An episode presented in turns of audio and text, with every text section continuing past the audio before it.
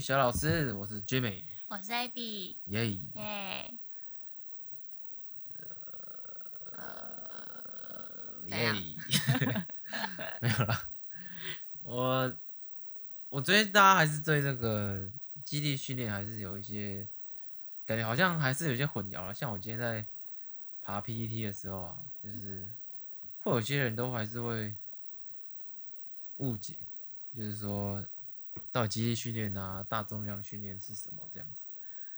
那我再稍微整理一下，就是说，呃，有一些题，呃，有一些问题啊，我觉得我还是可以来解答一下。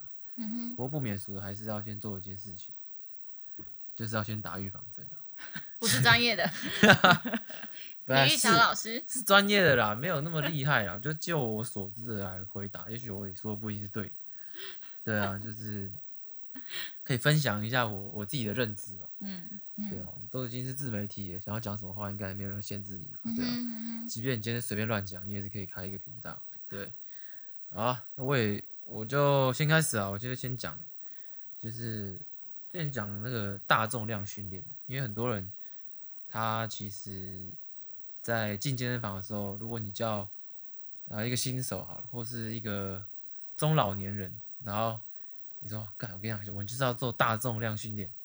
那听到说大重量，他就会吓一跳，想要干你啊，是要多重？而、啊、我，我就是，我就很烂，我还要大重量，啊不会把我压死，或者说是会不会让我受伤？嗯。那其实我们在讲大重量训练，根本就不是说，你要去举个一百五，或者说我举一百五，我蹲一百五，你也要蹲那个什么一百五？没有，他大重的概念不是这样，就是说因人而异，然后。即便你是个初学者，你要透过一步一步的堆叠你的训练量，慢慢上去。嗯，那你可能我们都是做类似百分比，也许你现在的最大的肌力是，呃，可能蹲个五十公斤这样，那是你最大肌力可能只能蹲一下哦。那你平常在做大重量方，你可能是在呃可能六十五趴、八十五趴的区间，呃，乘上你的最大肌去做一个训练。所以每一个人的六十五趴跟八十五趴的重量不会是一样的嘛？嗯。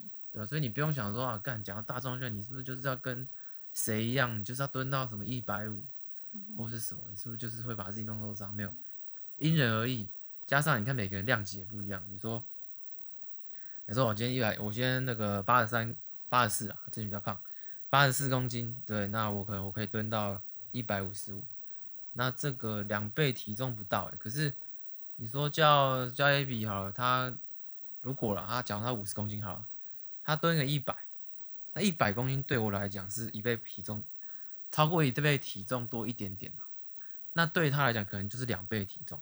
对，所以这不同量级，你说这个怎么比较也很难，因为他一定比我厉害，他蹲到两倍体重，那我两倍可能是要到一百七。嗯，所以你也很难去这样子做比较。所以大重量的概念是这样，不是说啊每个人一进去就要靠个什么几百这样，八十。应该是因为就如同我们之前前几集有讲到，就是在一开始新手他应该会是最先有一个神经要连接的阶段吧，嗯，就他不会一开始进健身房你就让他呃扛这么大的负重，他一定都是先唤醒某部分的肌群再做开始，嗯，就是新手那个适应期啊，对啊，他一一下可能一个月可能就可以蹲个可能三十四十加这样，比原本一开始蹲还重。嗯，这就是一个新手那叫什么甜蜜期的，对吧？对，嗯。好，第二个是很多人在讲说啊，跟，那你你们这一些推崇那个重量训练的人啊，那你们都只说要重训，那是不是其他运动都是垃圾？就是你们都只讲重训好，那为什么不能去做其他运动？其他运动也好啊，为什么就是要做你们重训呢？嗯。为什么重训一定最好呢？嗯。没有，我们也没有说其他运动都是垃圾。欸，是吗？啊？怎么会是？我我我自己也有在做其他运动啊，我也在打垒球啊，所以你说垒球，垒球它是个专项啊，就像说，我不把重训当做是一个运动，它是一个训练，肌力训练是一个训练，所以它不是运动啊，所以我自己啦，我是不会讲说这是个运动，因为肌力训练就跟其他运动它不是，对我来讲它不是同一个东西，你知道吗？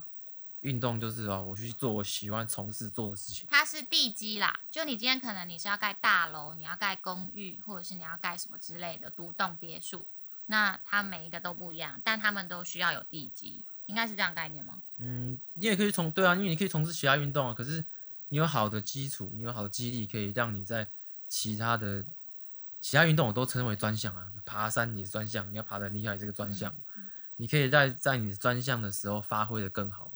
所以不是说你做了这个重训，就是其他运动是垃圾，没有没有，绝对不会是垃圾。只是你在重训上面，你可以得到向上适应的好处嘛，因为重训可以拿到那样重量的刺激，嗯，在恢复的时候可以恢复的更好。那这个是我们在提倡的，呃，激励训练的原因。那当然，你有好的激励，你也可以有更好的生活品质，然后你可以在你的运动专项表现上面可以更好，你可以垒球可以靠得更远，对，你可以丢得更快之类的，或是说，呃，跑步，你说像长跑运动员，他们也需要做肌力训练。第一个是他可以预防受伤，第二个就是说他，呃，他可能呃肌耐力更好啊之类的，对啊，所以。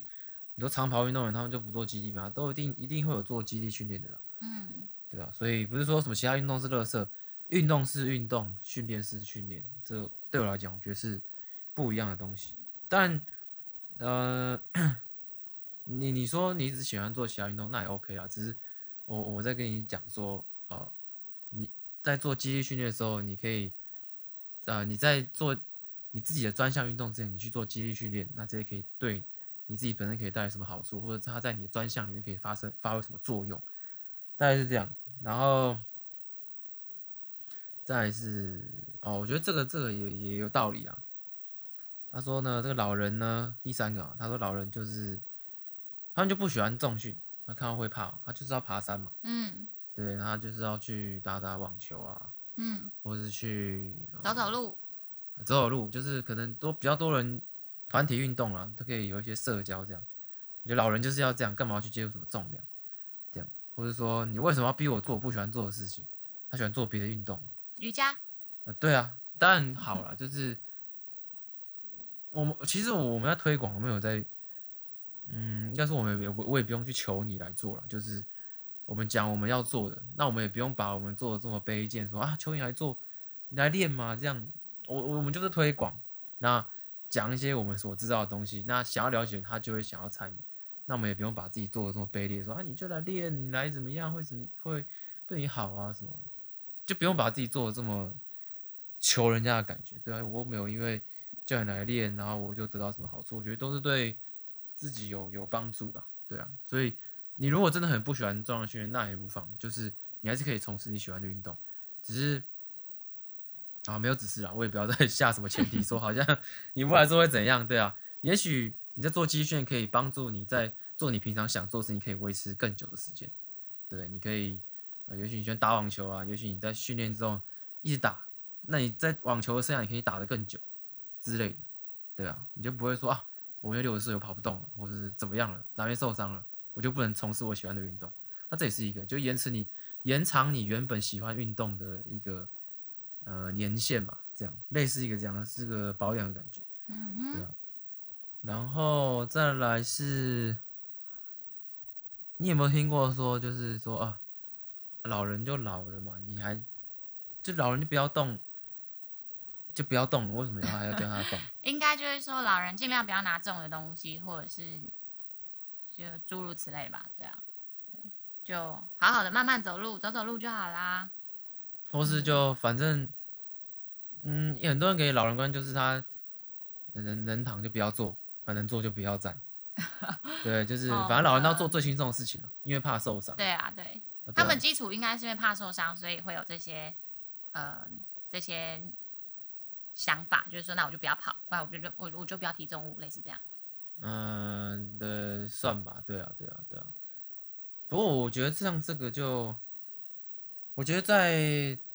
Abby 他他一个他一个阿北，他是这个卖鱼的，在高雄嘛，高雄吗？对，高雄。他是卖鱼的嘛，鱼，嗯，是捕鱼的还是什么？呃，鱼贩。鱼贩就专卖鱼，反正他就是做比较劳力工作的。嗯，对，就是阿贝他都会开着一台发财车，然后出门工作，欸、那就是比较像是劳，的确是劳力啦，因为你就是鱼贩嘛，你可能要搬鱼呀、啊，或者是你要送货啊那种。对对，对，不过。阿贝他他看起来很很年轻的，然后就是身体也都很好。对。不过我跟你讲，差别虽然说他有在运动队，然后他可能在搬鱼或什么，对，你是有重量的负重嘛。嗯。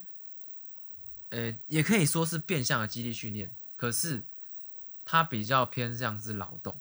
那劳动跟肌肌力训练的差别就是，你劳动你可能会持续的在训练某部分特定的肌群，嗯，那导致它最后就会呃可能紧绷、疲乏，疲乏然后就会受伤，这样。嗯嗯那肌力训练是它不会对特定的肌群去做训练，就是你全身都要去训练，都要去发力，所以这是劳动跟肌力训的差别嘛，就是你不能说啊我是做工的，那我天天都在训练啊，那不一样，你是在训练，可是你都是训练特定的肌群，那可能就会导致那些特定的肌群会呃会受伤啊或什么。虽然说你一定还是可能会比一般人没在练的强壮，对，类似是这样的感觉，对吧？所以老人不能就是说你什么能躺。就不要坐，然后能坐就不要站。这个是，即便啦，老人他如果他现在你的长辈他有一些呃，因为后天的一些可能脊椎侧弯，或他可能行动不方便，在肌力训练里面都很多退阶的动作可以做。嗯，他不用背杠啊，不用拉什么硬举，然后什么很多退阶动作都可以做，不一定要去什么什么背杠。也许他今天就是他的身体限制就是不能够背杠，那当然。有很多的替代方法可以做，呃，负重的训练嘛，对啊，所以不是说老人就是什么都不要动，嗯、就是就坐躺着就好了，这样，嗯、对，这这观念就是不对的。嗯，啊、我觉得这这个例子蛮明显，就是刚刚讲到的我的阿伯跟我爸，因为我爸他虽然是教练，但他退休大概到现在可能有十五年了，那在这十五年过程当中，他维持的运动应该就是偶尔踢踢足球，然后还有跑步。那大部分时间，因为我爸很宅，所以大部分时间他都是在沙发上，然后躺着像一个大佛的姿势，然后可能玩手机跟看电视。那阿北的话就是一直持续都有在工作。那再加上我爸很喜欢喝酒跟抽烟啦。其实你现在看到我爸跟我阿北站在一起的时候，会觉得阿北比我爸年轻。阿北几岁？阿北大你爸？阿北应该大我爸应该有个三四岁吧。哦。但我爸现在可能看起来比阿北老个五六岁。不过你爸也是有在运动的，对啊，嗯、他是踢足球。不过对啦，在如果要讲训练啊，阿北虽然说是劳力，可是他我觉得他的重量的训练，他重量是一定有大有到，对，所以他一定是我觉得他比你爸强壮。是，即便你爸也是在运动，他就是是足球的嘛。再加上我爸后天的不良习惯太多，天天在摧残自己。嗯，对对，哦好，再来是。很多人说哦，那个基地训练就是健力，然后健力就是肌力训练，你觉得这对吗？不是啊，建立是一个专项啊，嗯、应该算吧。嗯，那刚刚肌力训练就讲过，就是像臂肌呀，所以它是不一样概念的东西。那为什么我看人家肌力训练很多都在做建立的动作？很多都在做建立的动作，啊、像是三项还是什么的吗？嗯，对啊，为什么？呃，因为肌力训练，我猜的啦。肌力训练就是我们刚刚讲到的，需要大重量训练嘛。嗯，那还有还还应该还有另外一个是需要多关节的训练。嗯，那这些训练就是像我们平常讲的三项，它就不会是你去用机械式做一些辅助的项目，嗯、去对某一个肌群特定做呃某一个动作。嗯，对啊，因为肌力训练它应该是要被我们呃应用在我们的日常生活中的。嗯，可是譬如说你今天坐在一个二头弯举的机械上面。你日常生活中不会做到这个动作啊？嗯，对，嗯，是这样的概念吗？就是反正就是肌力训练刚好就有带到建立的动作了。不过，就像你刚刚讲，建立的是这个专项。那如果你今天要走建立的专项的话，它里面还有更多的细节要去注意的。那在肌力训练如果讲三项，可能就不会讲这么呃要求，因为你在建立专项里面你要去比赛嘛，想必是你还会有一些呃，我举例啊，我举例说，你说哦。你在做卧推的时候，你的胸椎活动都要拉得很好，挺得很高，那这可以有助于你在建立的时候的行程比较短。那这个在肌力训练就完全不会去强调这个东西，你可以有稍微的拱腰拱背，那那是为了呃你的那个重量的支撑嘛，为了是一个好的结构去支撑重量。可是它不会要求你要把它拱得很高很高，因为很高很高是一个建立呃专项里面的技巧，所以这不需要在。肌力训练里面去提到说你要把它拱得超高，然后行程做超短，这就不会在肌力训练里面去提到这样，对啊？类、嗯、类似这样的概念啦。所以肌力训练只是里面有带到这些动作，不过还有更多是太多呃变化了，就是不是走这些，像你还可以加弹力带、加铁链，可以做高箱、呃低箱，然后你可以做窄的、做宽的，很多了，诸如此类啊，什么特殊杠、鸡巴毛杠一堆啦，对啊，就不是死。还有什么鸡巴毛杠？有啊，特殊杠啊，SSB 啊，然后滚木杠啊。哦，哎、欸，我目前还没看过滚木杠哎、欸。滚木杠有啊，就是一大根大力士在练的。嗯，我还没看过啦。对啊，对啊。嗯，好，最后一个是说，诶、欸，六十六岁有糖尿病的。哦，我这这前提是这样啊，有有一个有一个人问说，发问说，哎、欸，哎、欸，我妈呢那个六十六岁，然后有糖尿病，那她应该要怎么训练？嗯哼。然后下面有人就说，嗯、呃，你去看医生，你不要练了，就去看医生这样。嗯，我说你应该去看医生，怎么会去找教练？嗯，然后不然，哦，我自己的看法，这是都要做的，因为 医生他不懂训练，可是医生他可以开，呃，就是说你你哪边你可能不适合做，或者他有一些呃什么特别要注意的事项，对啊，嗯，那你说叫医生给训练的菜单，我觉得是相对困难的，不过他可以给你身体一些限制嘛，一些评估，所以想当然你就是要先找医生。而且先可以评估，啊，说啊你你可以做怎样的训练啊？你可以要避开什么样的动作，然后呃这些评估再给教练，然后教练再给你一个好的一个这个课表，课表，然后带着你一起练，然后都是从很轻很轻开始啊，很退阶很退阶，很轻重量，对，即便是六十六岁的老人来说，都是绝对可以负荷得了的重量。而且说实在，六十六岁很不老哎、欸，因为我爸目前就六十五岁啊，你爸应该也差不多吧？嗯，差不多吧。对啊，所以他其实我觉得是不老的年纪，再加上呃，假设你今天身体上本来有疾病好了，那身体已经不好，就代表你的肌肉要肌力一直都在流失。那这时候你还不去强化这些肌力，那你就是会一直流失啊。这样就变成是你离失能的那个那个阶段越来越近哎、欸。嗯，对啊，这就不是我们在提倡的事情。好，然后下面有人回说。六十岁有糖尿病，身体就不好了，还重训？那这个我不知道他为什么他会这样讲，所以要身体很好才能够重训，是是这样的意思吗？身体不好了还重训？不过我蛮好奇的，就是会回这个文字是在哪一个版啊？就 Muscle Beach 啊，Muscle Beach 会爬板的，哎、欸，就是会潜水的人，感觉应该是有在运动或者是在做肌力训练的人啊，竟然还会有这种回文。也是蛮特别的。嗯，不知道哎，对啊，他就说身体不好还重训，所以我觉得那所以要我今天确认我身体很好才可以重训，这样应该说你再怎么样怎么样都会有超级多退阶的方式，不会说你今天就是呃重心不稳，或者说啊我我刚才我分享，我想想看，我我有一个例子啊，就是说呃也许之后可能可以找他来分享，我我是自己在网络上面看到，就是说他。可能有一些先天性的一些疾病，那导致他的，嗯，他的手可能长跟人家不太一样，就是比较萎缩一点，然后，呃，比较不能像一般人手的那样的活动，灵活定，对要灵活啦，对。那不过，即便他是这样的一个状况，他他还是可以做肌力训练，因为他他也是很努力的在训练。然后我看到他一些影片，我觉得就是很棒了。所以不是说你。你身体好了才能重训 身体不好，你更要重训。那、嗯啊、即便你他有一些先天性他做不到的一些动作，不过有超级多退阶的方式或是一些、呃、方法，那就是考验教练了。他可以怎么样帮你去设计？对啊，所以每个人都一定可以做重量训练的，肌力训练。会有人听不懂退阶是什么吗？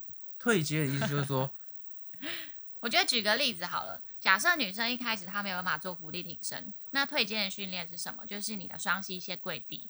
然后，或者是你今天是呃一样浮力挺身的姿势，但是你是在椅子上做浮力挺身，这些都是一些退阶的，呃退阶的的的什么？退阶的形式啊。嗯，退阶的形式。那这些退阶形式久了之后，你就可以做到一个完整的、可能标准的伏地挺身。对啊，所以所以退阶不是说啊，你说重量下降退阶，嗯，OK，这也要退阶。可是它更深的意义是说你在做一些。呃，更更比较容易，像我们分呃水平推、水平拉嘛，垂直推、垂直拉，然后呃下肢的这个推跟拉。那你在做这些动作的时候，你可能做不到全程。那退阶就是说，你可以做到半程，或是有不一样的变化的形式来呈现。那可能是更好做，也许不是全程，可就是类似概念是相同。在六大方向里面是一样，有那个掌握到那个方向。那这就是退阶。我再举另外的例子，就是像是说，嗯，呃，像是什么？哦哦，你说呃，你深蹲。呃，蹲不下去，啊，那你可能就做个高箱蹲，就是你摆个椅子后面，高度可能是，呃，屁股点到一下，你不用到水平了，屁股点到，呃，水平高以上的位置你就可以起来，那这也是个退阶啊，就是你可能蹲不下去啊，那你只要碰到一个点就起来，这也是退阶的一个方式。可是你一样在做深蹲啊，嗯，只是你的行程比较短，那有那个箱子帮你去做平衡，然后类似提醒你这样的感觉。对啊，所以这个很多很多种方式啊。对，对啊。嗯。然后差不多要讲到这里了，你还有听过什么？嗯，目前好像还好。嗯嗯。对啊。好，我我另外讲一件事情，就是说，呃，喝酒，嗯，喝酒啊，就是你在摄取酒精的时候。会对你的训练会造成什么影响？其实，当然你在训练前，想必大家不会去做喝酒的动作，因为你知道训练，总不能喝得昏昏沉沉，然后还跑去练啊，这样什么这样也是蛮奇怪一件事。所以我想必相信应该是不会有人这样做。不过，所以这样应该不会对你的训练造成什么影响。不过，它主要造成影响是说你在训练完以后，如果你去摄取一些酒精，那可能会在你。因为你训练完你要恢复嘛，它可能影响到你恢复，然后你的代谢或是内分泌，大概是这样。那呃，每每一个国家啊，它对于你饮酒的上限啊，或是说你要喝到多少才是过度饮酒，每个国家的标准值不同，有可能从什么八克到二十克，呃，都有。那喝酒了，如果你今天是在训练完以后喝酒，那第一个你会有一些组织的修复。那身体会对受伤引起发炎反应，发炎就是说，哦，我今天我在运动的，那我我可能我的肌肉啊，我会有撕裂伤嘛，撕裂伤你要做需要做恢复，那你可能会因为受伤，你今天不小心受伤了，然后会有发炎的反应，那这时候会有刺激，会有反应，会有许多不同的激素、荷尔蒙会去协助去修补组织。那如果你是很长期，或是你短期时间你。饮用这个大量的酒精呢，那这些酒精会抑制这些免疫反应，那你就不能够呃去正常的修复，你的免疫机制会被抑制啊，嗯、所以你的修你的恢复时间就会变得很慢呐、啊，或是就是需要更长时间，就需要更长时间之类的，那你状况可能就会不好。那你原本考不好，隔天又有排训练，或是隔一天啊隔两天你又有排训，那可能就你当天状况就不会是很好，对啊。嗯。那另外一个他说是你还会有这个内分泌。呃，内分泌系内分泌的可能会有点呃不平衡，这量应该是蛮大的了，我记得，对啊，嗯，就是你不要喝太大量，我记得好像他说不知道是几瓶，十几瓶啤酒还是怎么样，对啊，嗯哼，就会到这个每公斤一点五克的这个量，哦，那就会降低这个雄性激素分泌，减少减少肌肉量，减少肌肉量跟骨质密度，嗯，对。我记得还有一个是蛋白质啊，不过我这样没有写下来，就它也会影响你蛋白质合成的效率。如果你今天呃长期或是短时间饮饮用大量的酒精的话，那当然这个大量是多大量，我现在也没有数字啊，就它会影响到你蛋白质合成的效率这样子。嗯，不过如果你一直频繁的都有持续在维持训练，就不用担心了啦。这种偶尔为之的，确实。大喝大量酒或者是什么的狂欢，我觉得还好。我觉得就是不可能，嗯，不可能不喝酒啦，就是你也不用太 care 啦，我觉得，嗯，对啊，你只要，呃，怎么讲？因为你你心灵也是要生理、心理也是要释放，那酒精也会释放你的压力啊，对你的心灵可能会更好啊，或什么之类的。对啊，差差不多是这样，嗯。接下来要进入淡化时间。废话时间。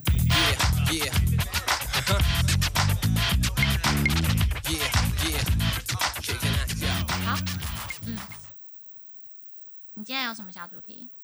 我、啊、我我的小主题很烂诶。你小主题很烂？嗯。好，那你烂的先讲好。烂先讲。之前不是尾牙吗？然后呢？然后我就在想说，你你遇过尾牙最好的，你听过的啦，嗯，最好的奖品是什么？嗯，抽奖，尾牙会抽奖，对。可能车子吗？是你们公司抽的吗？不是，我们公司都抽现金奖，大概十，可能十二万就是最大奖。十二万？你说现在？呃，之前的公司，然后几个人抽十二万？几百个吧。那现在公司是因为我们的老板 几百个抽几个十二万？呃，我忘了，一个十二万，一个十万，嗯、然后几个八八点八之类的，然后六万、五万之类的。所以到最后可能会抽到一抽到五十个，有啊？呃，有几率可能是三十几分之一吧，我猜印象。那哦。三十几分之一哦，嗯，而且以前前公司还不错，是你的哈哈奖大概会有三千五百块。那已经抽中了就没有哈哈奖吗？对啊，哈哈奖就是没有抽中的人的。啊，啊对啊，对啊，嗯。然后现在的老板不提倡，不喜欢这种尾牙文化，嗯、他觉得我有付你钱啊，我为什么还要在尾牙然后举办抽奖？所以你们尾牙就是吃饭？嗯，这间公司的尾牙就是吃饭，然后公司会准备小礼物，但不会有抽奖。小礼物是每个人都有？每个人都有啊。哦，对，其实抽奖也也不蛮好玩的啊。那、啊、我们老板就是你可以只抽一个就好了。啊、我们老板就工作狂，就好玩，就大家就是买一个希望嘛。他没有觉得好玩。我我我自己是，呃，听过，反正就大部分好像都抽车子啦。啊，我知道，但我听过最烂就是你的、啊，你可以分享一下。我先讲一下，我查一下。今年就大家都抽什么，然后我就抽尾牙大奖，然后我看红海是要抽五台，五台什么？我不知道啊，我不知道这新闻啊。特斯拉？哦，我不知道。不是抽舞台纳智捷。纳智捷怎么会抽纳智捷啊？我也觉得是屌，怎么会抽纳智捷嘞？可能想说国国产。我不知道啦，红海也没有在汽车产业链里面啊，有吗？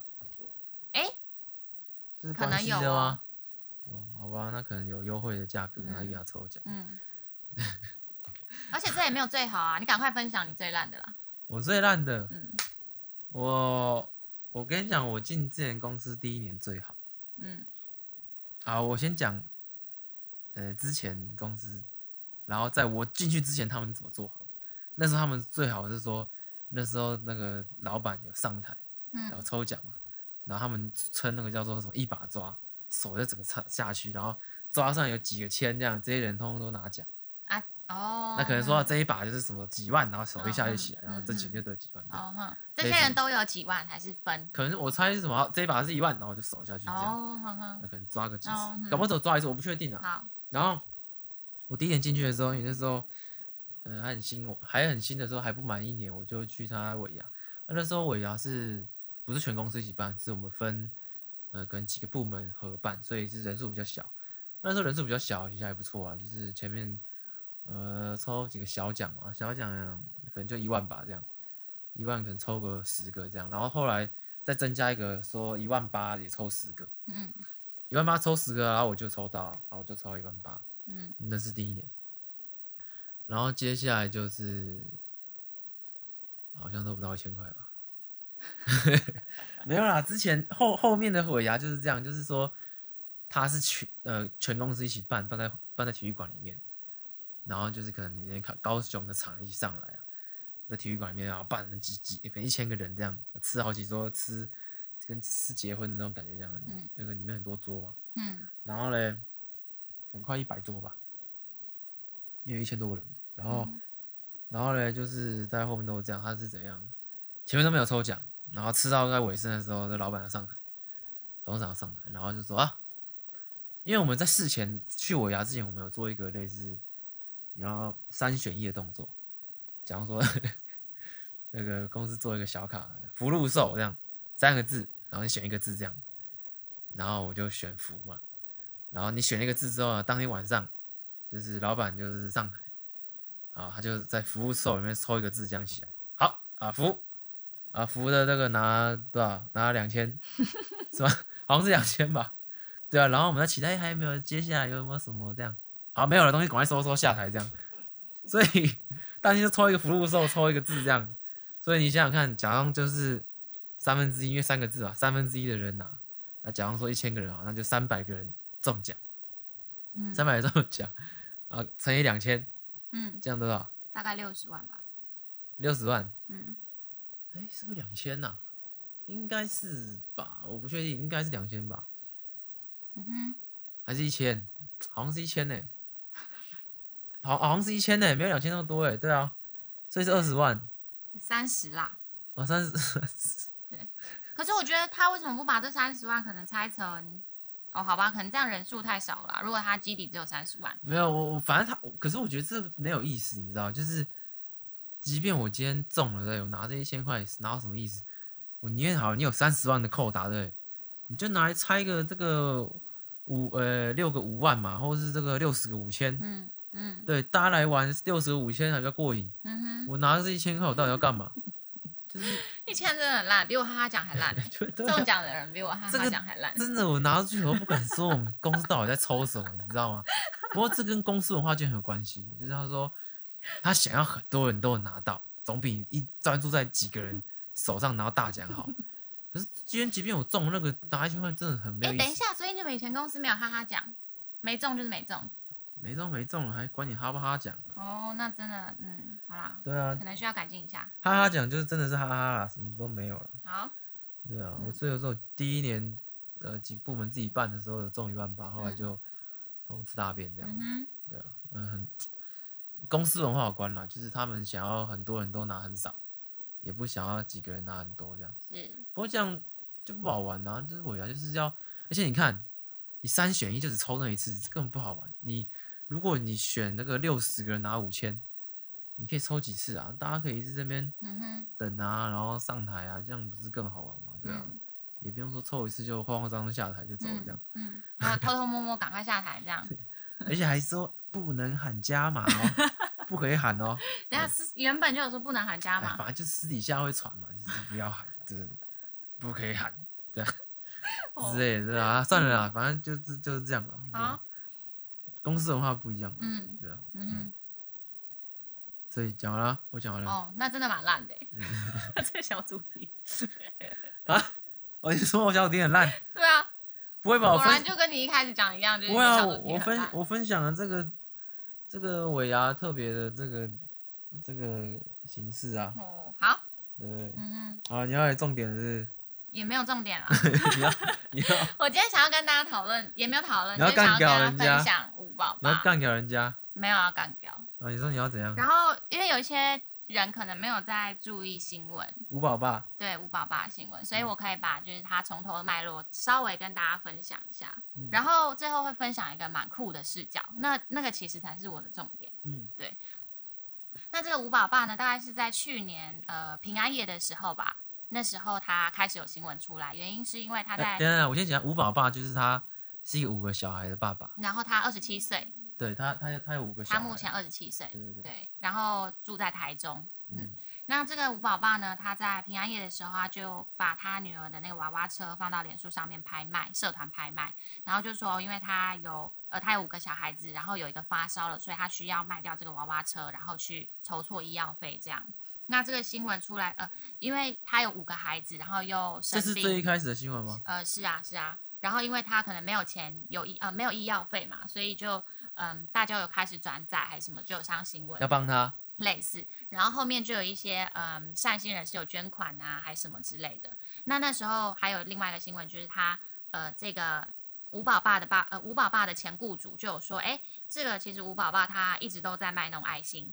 那时候就有反面的新闻出来，可是吴爸爸就说不是，他不是这样，他真的是想要认真赚钱。那他所以他之前已经有出来求救过了。呃，类似，因为这个雇主，他的前雇前雇主呢，之前都一直有帮他陆陆续续的在带小孩，或者是这个吴宝爸之前也有跟这个雇主借过钱，就说因为他小孩生病还是什么的。嗯，对啊。那总之，就是吴宝爸的新闻出来之后，就开始陆续有善心人士捐款啊，或者是捐物资啊，或者是提供这个吴宝爸工作机会。然后就有一个，哎，所以前雇主不是什么补水，呃，好像不，确定，哦、对。但后来就有一个汽机车的美颜中心的老板，他就想要给这五宝爸机会，工作机会，所以他就跟这五宝爸约定，就一月一号来那个公司面试，然后看看怎么样，如果 OK 就可以上工。五宝爸那时候有工作对不对？呃，原本好像是一个吧。然后那个工作是做什么？补水工人。对对。呃，补水工程啊。嗯。那是白天白天的，对，对。然后呢，结果一月一号到了之后，这吴宝爸竟然就没有到，然后也没有事先对面试没有到，也没有事先告知老板，就是说他有事情。对。那这个汽车行老板，呃，美颜中心老板就打电话给他说：“哎，你怎么没有来？”他就说：“哦，因为他在忙搬家。”嗯。他说：“那我五号再过去好了。”嗯。殊不知到了五号之后，这个吴宝爸还是没有到。嗯。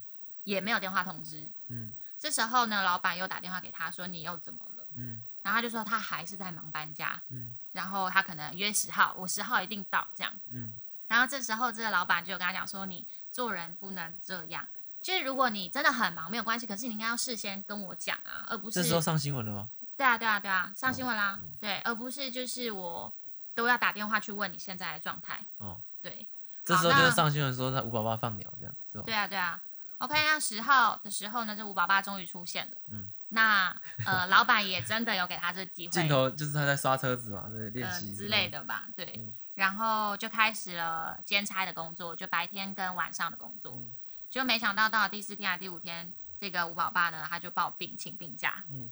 那在隔天呢，他就跟这个美颜中心的老呃美颜厂的老板就说，他觉得太累了，他不干了。合理啊，他一天两个工哎。可是他一开始是说他为了小孩在在。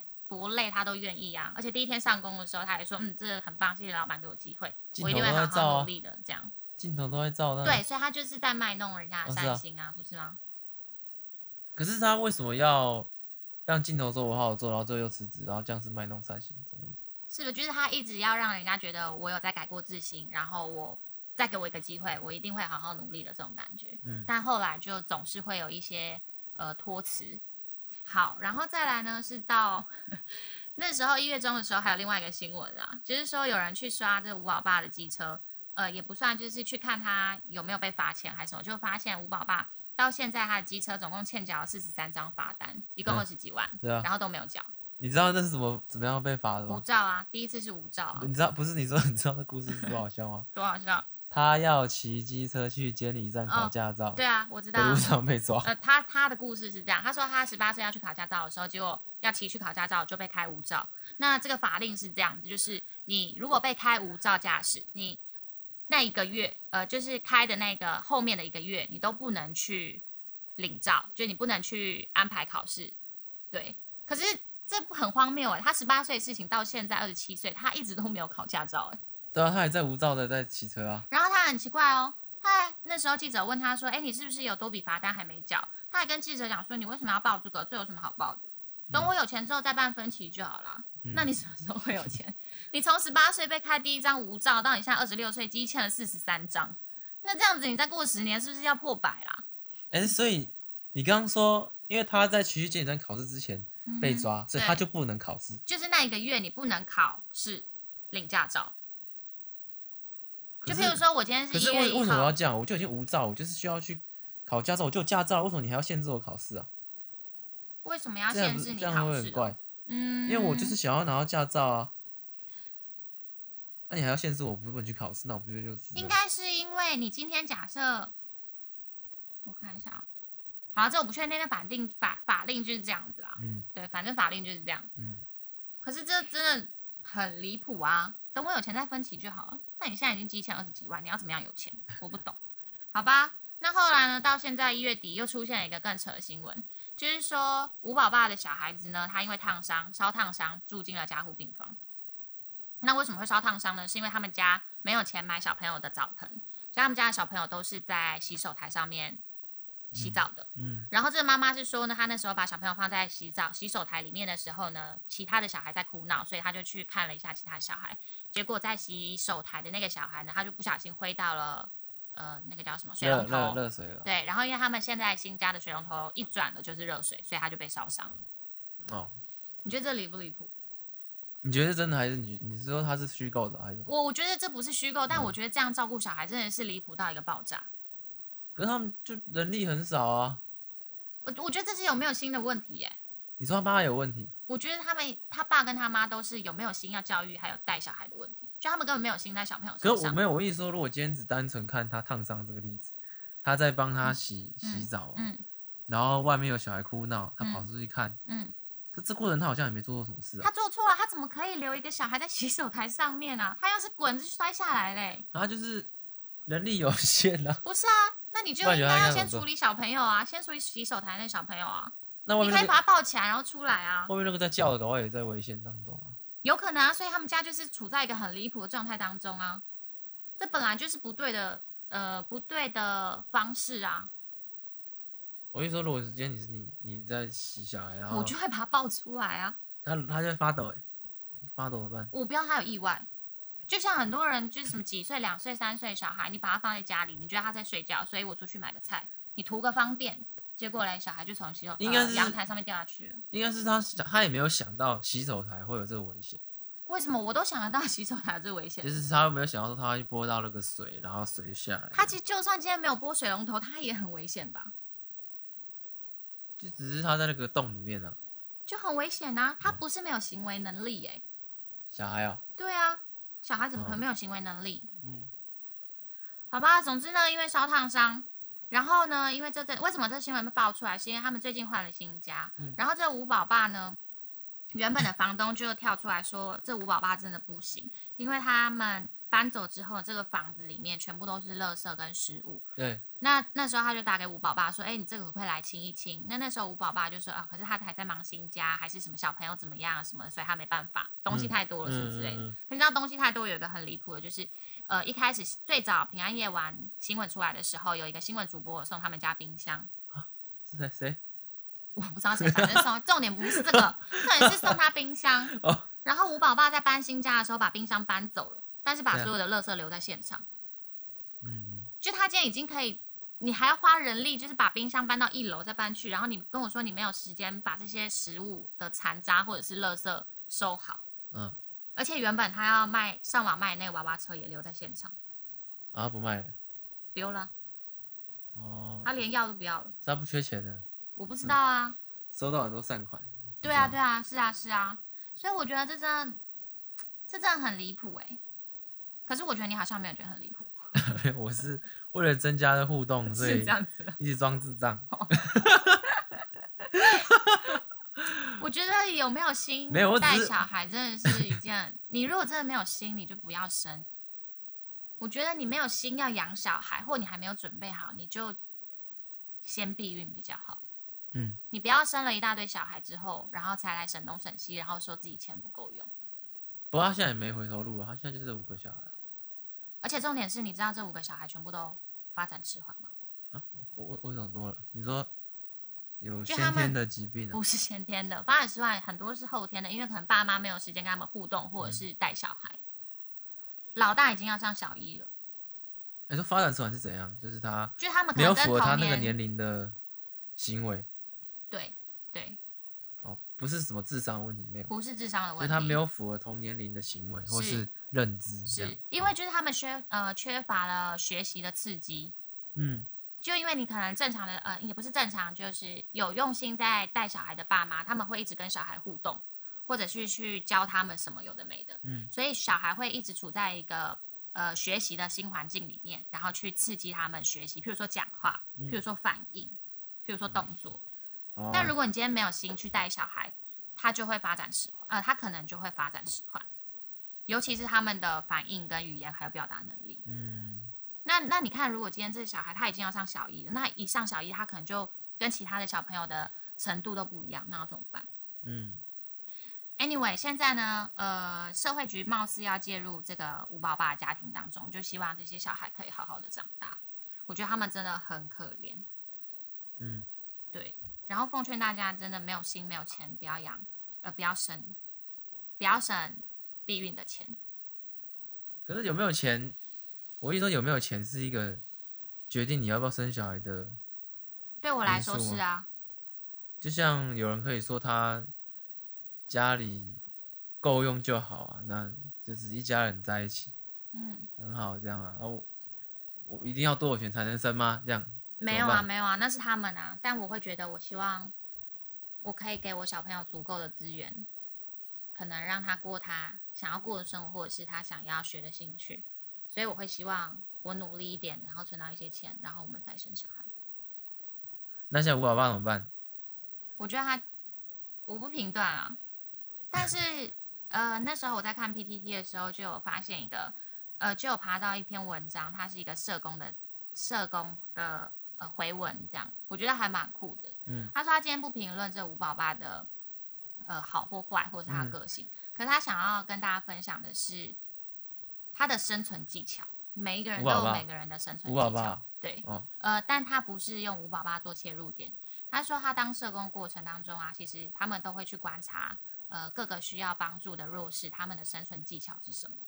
那他有很多的参照，譬如说他有参，呃，他的回文里面他有讲到，其中一本书是你不伸手，他会躺在这里多久？那这是一本书，大家可能可以去查。他说呢，其实你去观察长期酗酒的游民啊。你会发现，游民跟游民之间，他们其实是一个共享团体。就是我今天假设我呃有五十块，我买酒，嗯、我不会自己喝，嗯、我会跟没有酒喝的好朋友，好朋友，对，我会跟好朋友一起分享这个酒。嗯、所以当明天我没有钱买酒的时候，换成别的游民有钱了，嗯、那他也会分我喝酒，所以就形成了这种就是每天都可以长期酗酒的一个生活。前提是他们是好朋友吧？是，但是就是你会发现游民好像都会有这种共享团体的概念，对。或者是呢？这样也算不错吧？算不错，这就是他的生活形态啊。食物可以吃，分你吃，这样。是啊，是啊，是啊。或者是他有分享，就是说，像有一些躁郁症的病人，那他拒绝就医，那他被强行呃送到医院之后呢，他又逃跑，然后他跟他家人的关系其实也不好，然后也会跟路人吵架。可是他的生活，他的生存形态是什么？就是当他离开医院的时候，他就会打电话给他前男友，那前男友可能就会带他到旅馆，那他们可能就。呃，上床，那上完床之后，可能前男友就会买个便当给他，或者是给他五百块。嗯，那他就拿到了这些钱之后呢，他又再打电话给下一个男朋友，前男友，啊，这么男朋友之类的，对，那这就是他的生存形态，所以他不需要跟家人拿钱，他也不需要工作。五百块，哎，五百块而已，类似这种，那他可能就是出来久一点，他就会又被发现，呃，就可能跟路人吵架，所以他又被强行的带到医院，嗯，类似这样子的循环，对，哦，或者是还有一个案例是说，呃，他们家很贫穷。那爸爸是开计程车的，嗯，然后他的女儿中错之后呢，呃，中辍之后就开始觉得，哎，因为爸妈他爸妈的婚姻不顺利，导致自己的发展很差，没有办法专心念书啊什么之类的啊。然后呢，呃，因为女儿这样子的讨厌爸妈，所以爸爸就对女儿产生了愧疚感。那对女儿产生愧疚感之后，也不敢强求女儿去工作或者是念书。嗯，久而久之，就是到了现在，女儿到二十五岁都还是划着手机，然后。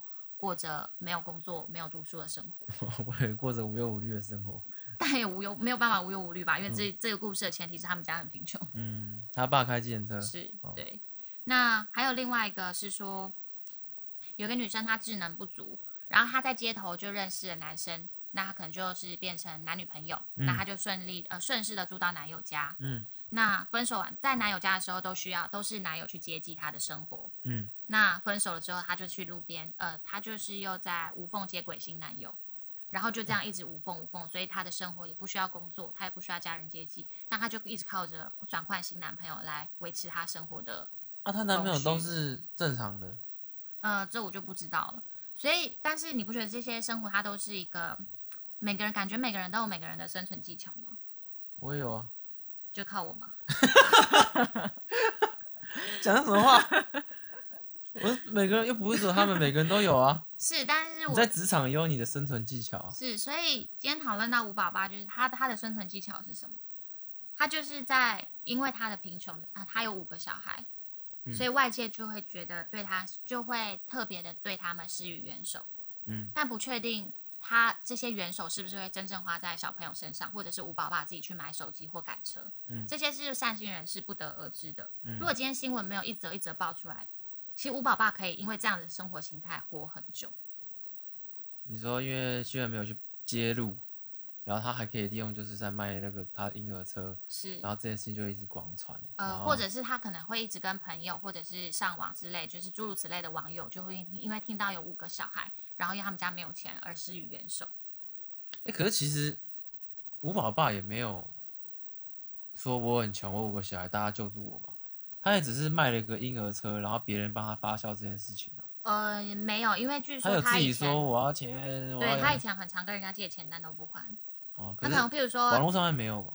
但后来有人出来爆料，就是说他很常，就是说，哎、哦，我女儿发烧，你可不可以借我一千块？我什么时候还你？嗯，但可能没有还，诸如此类的。哦，所以吴宝爸的生存形态其实就是，我觉得他是把小朋友当成他的工具。嗯，对啊。那你看这五个小孩，他都是发展迟缓的小朋友，你觉得他花了多少心力在这些小朋友身上？不过。不过我我猜啦，嗯，如果今天不是吴宝爸，是一个认真工作的人，嗯，他认真工作哦，嗯、他没有拿什么在骗哦，嗯，他一定也没有时间有心力去照顾这些小朋友，陪他们长大，所以他的小朋友也有可能会发展迟缓，因为他平常时间都在工作啊，他为了要有要有钱嘛，他就工作，他是努力工作，不是跟我爸一样吗？妈妈呢？就他可能也要工作，就都很忙之类的。就他不可能有时间分配到小朋友身上吧？我觉得这还是不太一样的概念。可是时间被压缩了。是，但是你要你再怎么样，我觉得假设你今天真的很爱小朋友，虽然我现在还没有小朋友了，但我觉得你真的很爱小朋友，你会愿意为了小朋友而压缩的是自己的时间、自己的欲望，而不是自己拿 iPhone 八，然后上网说小朋友没钱、生病没钱，或者是 iPhone 八是捡到的啊。不过你我我意思说，如果今天你接做两份工，对不对？嗯，真的没有时间，就是对，真的没有时间。对啊，是的确时间会变很少。他妈妈可能有在家里啊，那可能就他妈要负责。他老婆了，他老婆是呃，好像他老婆没有没有去工作吧？就在家里带小孩。最近有在槟榔摊工作，对啊。嗯，你怎么知道？我看新闻啊。那谁带小孩？嗯，这我就不知道了。但是，对啊，对啊，就像你说的，如果有一个要带小孩，一个去工作，那带小孩那个，他就应该要花心力在小朋友身上啊。那你如果真的觉得你的时间嘎不过来，那怎么还会再生？我今天生三个，我就很紧绷了，我还会生第四个、第五个？还是你真的生到第五个的时候，啊，我会不行了，不行了，我真的太崩了，怎么可能？嗯，呃，可能是那个两次双胞胎。抱歉，没有。如果两次双胞胎就认了这样。也不会吧，我觉得三个就够搭共紧了吧。哦，对啊，嗯，是啊。不过，嗯，虽然我觉得吴宝爸他不是一个可取的例子，但是我觉得大家还是可以多多去关心一些弱势团体，或者是，嗯，或者是譬如说你在路边遇到无家者，你可以去可能想想看他们故事之类的吧。对，我觉得大家。善心还是要有，只是可以去评断你需不需要再去施予援手。但我觉得关心跟了解都是第一个阶段。哎、欸，不过我有知道另外一个吴宝爸，嗯，就是他好像是好的，嗯，就是他努力工作这样，嗯，然后，嗯、欸，他们也是生五个小孩嘛，然后可是他们还有闲钱可以一起出游哦，就出去玩这样。嗯、可是他们就是小孩子的衣服，就是可能去收人家，然后是买二手很便宜的这样。嗯，就是尽量节流啦，一直节流，然后去。嗯、不过他们感觉好像家庭也蛮和乐的感觉，觉好像没有房贷啦，就是、哦、就是生了五个，然后可能一个人的薪水，我不去妈妈我们的工作，反正也是生了五个，可是就不是这么糟的一个情况，这样子。我觉得还是要用心啦，如果要生，真的要用心带小孩哦。然后我刚刚说的那些故事都是在 PTT 上面的。呃，有一个社工的回文，如果大家想要了解，可以再去爬文看看。我以为你要说，刚刚说那些故事都是虚构的。没有没有，我是在讲 reference，因为 对需要参照一下吧。现在有一些别人在听，我需要讲一下我的来源。你应该也要讲一下来源啊，不够吗？我来源是乱讲的。哦，好。虚构的。好，好，好，还还有什么要讲的？没有哎、欸。是吗？对啊。哦，好，那只要收个尾啊。好啦，那今天的结尾就是，来收个尾，嗯，五宝爸赞，就是如果没有用，没有想要生小孩就不要生。哎、欸，不是不是不 是，今天重点再来一次，你要再来一次。没有想要生小孩就不要生，没有想要但就不要生，这有什么好好讲的？我就不要生呗，我干嘛？没有想要你跟我讲。没有啊，有些人是没有想要生小孩，但不避孕呢、啊。他没有想要生小孩，他就会避孕啦、啊。不是吧？不会啊。他不避孕？所以这就是问题所在啊。可是刚刚那句话好像很奇怪，没有想要生小孩就不要生。可是我的重点不是没有想啊，没有想要小孩就不要生，因为有些人是没有想要小孩，可是有小孩之后还是很用心的在对待小孩。我觉得这是很棒的。嗯。所以重点就是，假设你今天没有心想要养小孩，再加上你也没有钱，那就不要生，拜托。哦哦哦。嗯。那有生了就好好好好养。生了就好好养，对。好好工作。对，没错。加油，努力这样。嗯。对，那你觉得生几个刚好？两个吧。两个哦。对啊。你不是你不是觉得那个？啊，算了算了，没事。倒没讲，没有，我只是想说，你不是有个收入？说你觉得说养小孩要多少收？家庭收入要多少？对，两个、三个、四个，可能你觉得要多少？这样？我没有两个、三，我没有三个、四个的那个哦，好，概念，对啊。啊，好，这个也不重要，这个也没有什么好讨论的，对啊。好，那那今天就先这样了啊。好，那今天就先这样喽。下期见，拜拜，拜拜。